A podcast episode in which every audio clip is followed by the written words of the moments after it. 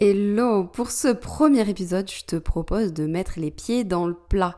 On va parler directement d'argent parce que c'est quelque chose qui turlupine, qui préoccupe beaucoup euh, des femmes entrepreneurs que j'accompagne, euh, que je côtoie. Et moi, la première, hein, ça m'a beaucoup préoccupé et ça préoccupe constamment, c'est normal.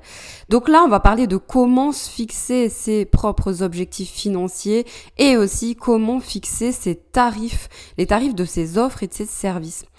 Donc ça, c'est un sujet super important parce que de là va découler euh, pas mal de choses et euh, ça peut être beaucoup source de pression, de culpabilité, de comparaison et de pas mal de choses qui peuvent vraiment peser sur nous.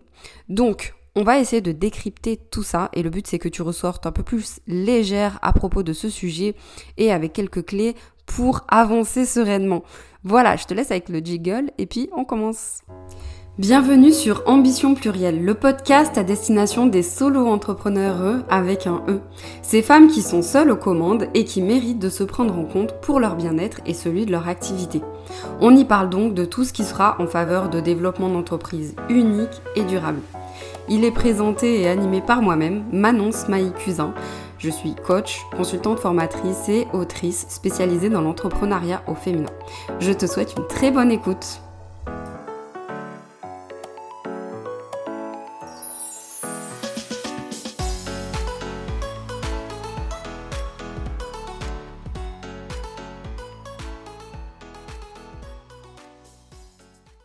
Comment est-ce qu'on fixe ses objectifs financiers et comment eh bien, on fixe les tarifs de ses produits ou de ses services?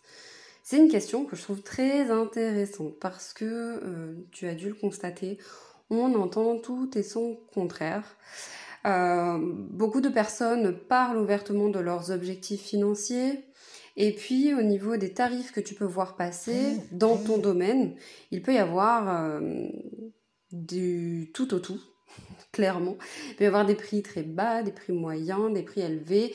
Et tu te poses peut-être la question de comment je me situe, moi, au milieu de tout ça. C'est quoi la valeur de mes produits, de mes services, de ma proposition? Et puis, eh bien, euh, est-ce que mes objectifs sont valables si euh, ils sont plus bas ou plus élevés que euh, une autre consoeur entrepreneur dont j'ai entendu parler, etc. Donc, première chose, je trouve que c'est hyper important de hum, te recentrer sur toi et ce que tu veux. Parce que honnêtement, les montants que tu vas voir passer ne veulent absolument rien dire s'ils ne sont pas inscrits dans ta réalité. Ça, c'est la première chose. On en a pas mal euh, débattu avec euh, des personnes euh, faisant partie de ma communauté Instagram à un moment donné quand j'ai évoqué le sujet. Et c'est vrai que hum, ça a beaucoup interpellé et j'ai eu beaucoup de messages de personnes qui m'ont remercié d'avoir parlé de ce sujet parce que ça leur a fait du bien. En fait, il faut replacer les choses dans leur contexte. Quand tu vois passer des objectifs de 100 000 euros euh, de chiffre d'affaires annuel, quand tu vois passer des, euh, des injonctions du genre, euh, voilà, attention, si tu ne veux pas gagner au moins 5 chiffres par mois, mais, eh bien, tu n'es pas assez ambitieuse. Alors là, je prends des chiffres un peu extrêmes, mais pour certains, c'est pas du tout extrême. Pour certains, ce sera peut-être même trop bas. Comme quoi, tout est relatif par rapport aux personnes. Vraiment, ça c'est quelque chose à intégrer. D'une personne à l'autre, par exemple, on ne va pas avoir le même rapport à l'argent, le même usage de notre argent. L'argent, c'est un outil avant tout, déjà, il faut se le dire. Ce n'est pas une fin en soi. Et ça ne va pas définir non plus ta valeur, ni même la valeur de tes produits ou de tes services. Ça, je signe et persiste. Je suis désolée. Euh, il peut y avoir du contenu gratuit d'extrême qualité et du contenu payant assez onéreux qui ne vaut rien, qui est une simple coquille vide, qui est juste vendu cher parce que euh, vendu sous une marque euh, prestigieuse ou autre. Voilà, ça ne veut rien dire. Donc là, on parle de produits ou de services et de leurs tarifs, mais je voudrais aussi te parler de toi, de la valeur que tu t'attribues, ou en tout cas de la valeur de tes ressources, de tes compétences que tu mets à disposition de ta clientèle ça ne te définit, euh, enfin, je veux dire, les tarifs qui vont y être associés ou les objectifs que tu te fixes au niveau financier ne définissent pas ta valeur, ne vont pas faire de toi une moins bonne ou une meilleure personne. Déjà ça, il faut se le dire.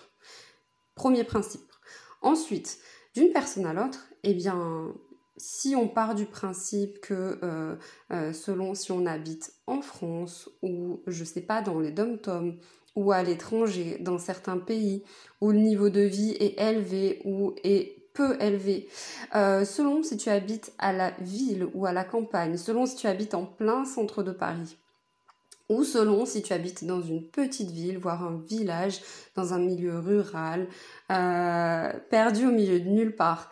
Selon si tu habites en ville et du coup que tu as des loyers ou des, euh, remboursements de crédit pour ton logement qui sont élevé parce que euh, le prix de l'immobilier est cher et que eh bien tu as des frais de transport, tu as des frais, tout va plus cher qu'à la campagne, euh, selon si tu mets tes enfants à l'école privée, selon si tu as, enfin les moindres achats peuvent coûter beaucoup plus cher que si tu habites à la campagne. Et si tu habites à la campagne et que eh bien tu as beaucoup d'aide autour de toi, que tu fonctionnes pas mal en mode de troc, d'échange de services euh, contre services, ou voire de produits contre produits. Euh, si tu fais beaucoup de choses toi-même, si euh, tu prends très peu de transport, tu as peu de frais de, ou voire pas du tout de frais de transport, si tu as un local aussi pour ton activité ou pas, si tu travailles de chez toi, enfin bon. Donc tout ça, c'est juste un, une infime euh, partie de ce qui peut distinguer et faire la différence entre les frais, les exigences euh, en termes de mode de vie que chacune peut avoir, et puis on n'a pas toutes les mêmes envies, les mêmes goûts aussi. Hein. Il y a des personnes qui vont être très exigeantes et vouloir consommer uniquement des choses euh, onéreuses ou qui vont avoir un mode de vie qui coûte beaucoup d'argent. Et c'est ok, et puis d'autres qui vont aimer et kiffer leur vie avec des choses simples, avec euh, des choses qui ne s'achètent pas forcément, qui ne sont pas dans la consommation, enfin voilà. Donc tout ça c'est pour te dire qu'il y a tellement, tellement, tellement de paramètres qui font que des objectifs financiers peuvent être soit élevés, soit euh, euh, faibles, soit tout à fait normaux par rapport à tes propres besoins, tes propres goûts, tes propres aspirations. Et en fait, ce que je veux dire par là, c'est que ça t'appartient. Et il ne s'agit pas de vouloir se comparer ou de vouloir comparer son chiffre d'affaires ou ses objectifs financiers avec ceux de la voisine. Parce que euh, il se peut que vos paramètres soient complètement différents et que ça ne soit pas comparable. Donc, déjà au niveau des objectifs financiers. Et ensuite, par rapport au prix de ce que tu vends. Alors ça, je vais m'y attarder deux petites minutes quand même. C'est-à-dire que, encore une fois, euh, c'est pas comparable avec euh, euh, ce que tu vois peut-être passer par ailleurs. Déjà parce que ça va être proportionnel à tes objectifs, à toi, qui t'appartiennent. Ils sont propres à toi, à ta, condition, à ton contexte, à ton domaine, à tes envies, à ceux avec quoi tu es à l'aise aussi. Euh, et puis, ben, tes produits ou tes services. Alors, si tu me suis, tu sais que moi, je prône des développements d'activités qui puissent te ressembler et donc par définition il se peut qu'il soit que tu arrives à créer un concept un fonctionnement qui soit unique qui soit propre à ta personne et qui ne soit pas forcément comparable à ceux que tu peux voir par ailleurs dans un domaine similaire au tien voire dans le même domaine. Donc déjà, normalement, euh, tes tarifs à toi, si euh, tes offres, tes produits, tes services euh, prennent appui sur ce que tu peux apporter toi, sur ton positionnement, sur tes ressources, sur la valeur ajoutée qui, est propre à, ce que tu veux apporter et, la façon dont tu veux le faire, eh bien déjà ça va pas être comparable avec d'autres produits ou services équivalents. Déjà. Donc, on va pas comparer ce qui n'est pas comparable. D'une part. D'autre part, euh, quand j'ai en formation des personnes avec qui on travaille sur les offres ou sur les services euh, et avec qui on en vient à parler du prix qu'elles vont décider pour vendre euh, leurs offres, eh bien ça arrive que elles s'attendent à ce que je leur dise c'est bien ou c'est pas bien le prix que tu choisis. Sauf que à chaque fois, ça me fait rire en fait. Hein. C'est pas que je me moque hein, du tout, hein, loin de là. Mais ça me fait rire parce que je leur dis non, mais n'attends pas ça de moi. Je ne te dirai pas ce que j'en pense et je n'ai rien à en penser. Ça ne doit pas te préoccuper. En revanche, ce que je vais pouvoir faire avec toi, c'est te hum, faire entrevoir les choses de façon globale afin que tu puisses prendre une décision en conscience et que tu sois à l'aise avec ça, que tu puisses défendre tes prix, et, et qu'ils te conviennent bien pour pouvoir euh, être à l'aise. Et c'est important d'être à l'aise avec ces tarifs pour pouvoir euh, être à l'aise lors de la vente. Donc, ce que je fais, c'est par exemple, je leur dis, bah voilà, essaye de considérer euh, la valeur que toi, tu mettrais dans un produit ou dans un service équivalent. Essaye de considérer la valeur que peut être perçue aux yeux de ta clientèle par rapport à, ton, service ou ton produit. Euh, essaye euh, de, d'entrevoir également tout ce que tu mets comme ressources. Bah, pourquoi pas combien de temps ça t'a mis à regrouper euh, ces ressources-là pour pouvoir les proposer sur un plateau à ta clientèle. essaye de réfléchir aussi à ce que ça implique en termes de, alors j'appelle ça des modalités de mise en œuvre, c'est-à-dire avant, pendant, après euh, la vente de ce service ou de ce produit, eh bien, euh, qu'est-ce que tu vas devoir faire? Qu'est-ce que tu vas devoir euh, déployer comme ressources, passer comme temps, réaliser comme tâche, dépenser comme énergie?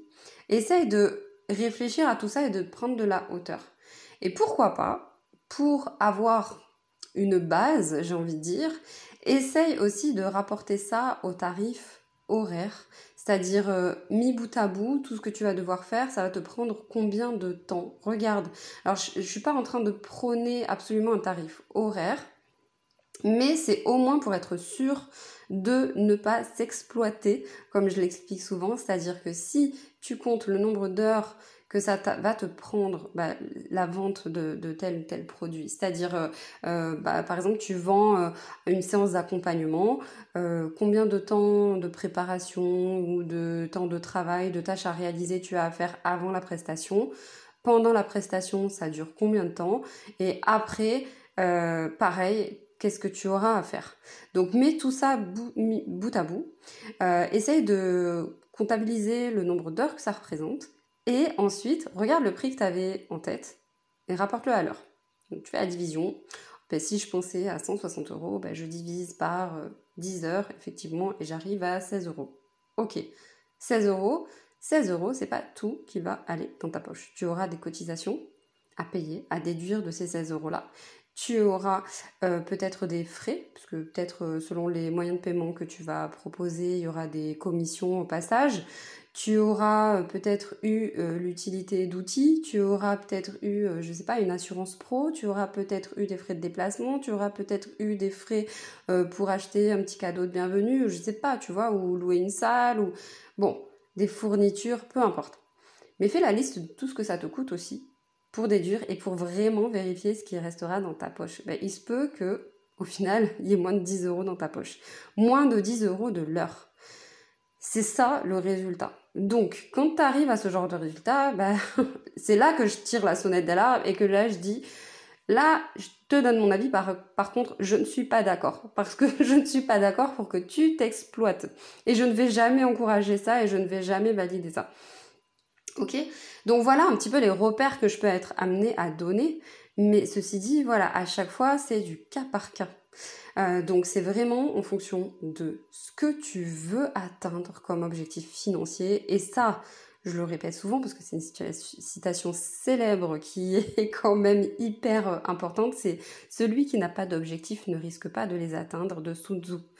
Euh, Donc, fixe-toi des objectifs. En tout cas, aie une idée, même si c'est pas hyper précis à la virgule et au centime, mais euh, donne-toi une direction au moins.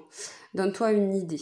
D'accord? Et euh, après, bah, tu as des calculs simples à faire hein, en termes de nombre de, de, services ou de produits que tu pourrais avoir besoin de vendre pour atteindre ce chiffre-là.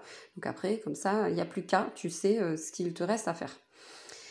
Et puis pour fixer tes prix, eh bien, il faut vraiment te poser, euh, vérifier si tu es à l'aise, vérifier si ça va être, euh, si ça va te permettre d'aller dans le bon sens concernant la direction dans laquelle tu veux aller par rapport à tes objectifs financiers. Et puis, euh, ben voilà, petite astuce, ne va pas demander aux autres si ton prix est bien ou pas bien.